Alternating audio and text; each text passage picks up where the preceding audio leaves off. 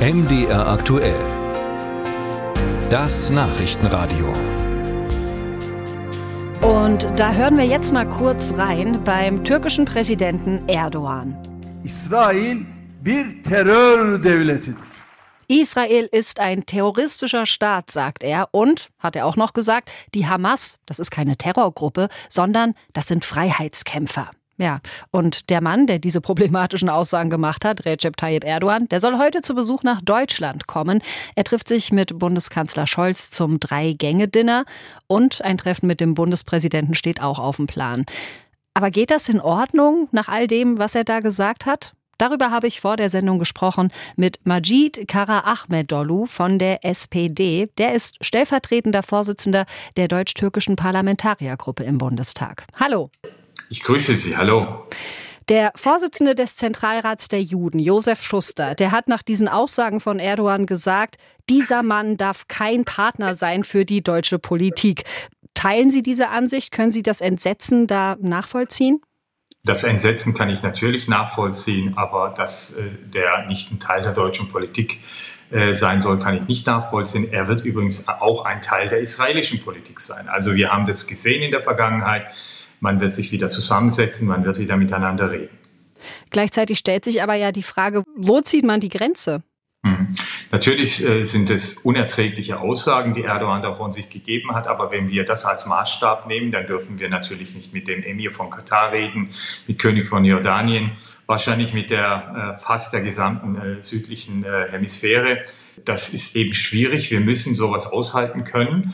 Und äh, wir müssen die, die Gespräche auch dafür nutzen, dass wir unseren Gegenüber davon überzeugen, dass es eben nicht so ist, dass die Dinge nicht so sind, wie sie das glauben muss sich das Kanzleramt aber vielleicht auch den Vorwurf gefallen lassen, seine eigenen moralischen Grenzen ganz schön weit auszudehnen, weil es eben um Eigeninteressen geht, wie wirtschaftliche Zusammenarbeit oder die Regulierung der Flüchtlingszahlen?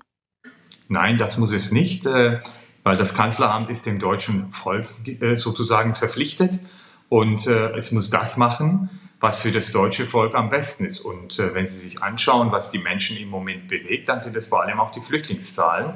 Also insbesondere hier ist natürlich das Kanzleramt, insbesondere Olaf Scholz, gefordert, alles zu tun, damit diese Zahlen zurückgehen. Und zugleich gibt es aber ja auch in Deutschland Menschen jüdischen Glaubens, die bewegt natürlich die aktuelle Situation, die bewegen Aussagen wie die von Erdogan. Können Sie verstehen, dass diese Menschen nicht nachvollziehen können, dass Olaf Scholz sich mit diesem Mann trifft? Natürlich kann ich das äh, verstehen, dass Sie das nicht nachvollziehen können. Auf der anderen Seite, wie ich schon erwähnt habe, nicht nur wir, und wir gehören ja nun wirklich zu den loyalsten Freunden Israels. Und dazu gehört sicher auch die Vereinigten Staaten. Aber auch die Vereinigten Staaten reden zum Beispiel auch mit Erdogan. Blinken war ja neulich in der Türkei.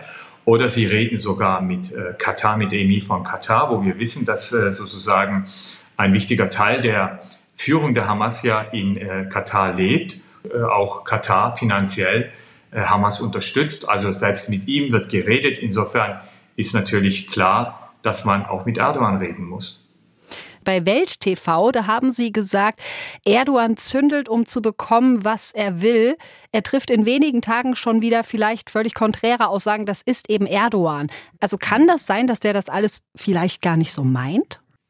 Also ich bin fest davon überzeugt, dass er wiederum davon überzeugt ist, dass die Hamas eine Terrororganisation ist. Also wenn Hamas keine Terrororganisation ist, dann gibt es auf dieser Welt gar keine Terrororganisation. Das weiß natürlich auch Erdogan. Und jeder weiß, dass er eine 180-Grad-Wendung hinlegen kann und dass er auch die Leute im Regen stehen lässt, die vielleicht an ihn geglaubt haben. Warum tätigt er dann solche Aussagen, die ihn ja mitunter auch ganz schön in die Bredouille bringen können, außenpolitisch? Also ich weiß nicht, ob ihn das in die Bredouille bringen können. Ich glaube, das kann er, kann er sozusagen in Kauf nehmen.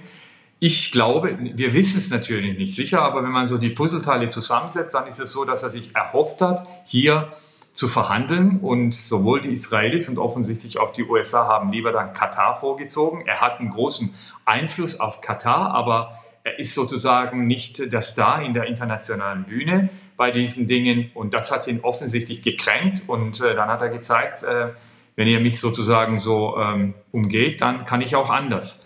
Das äh, ist äh, ein Teil der Politik Erdogans und damit müssen wir eben umgehen lernen.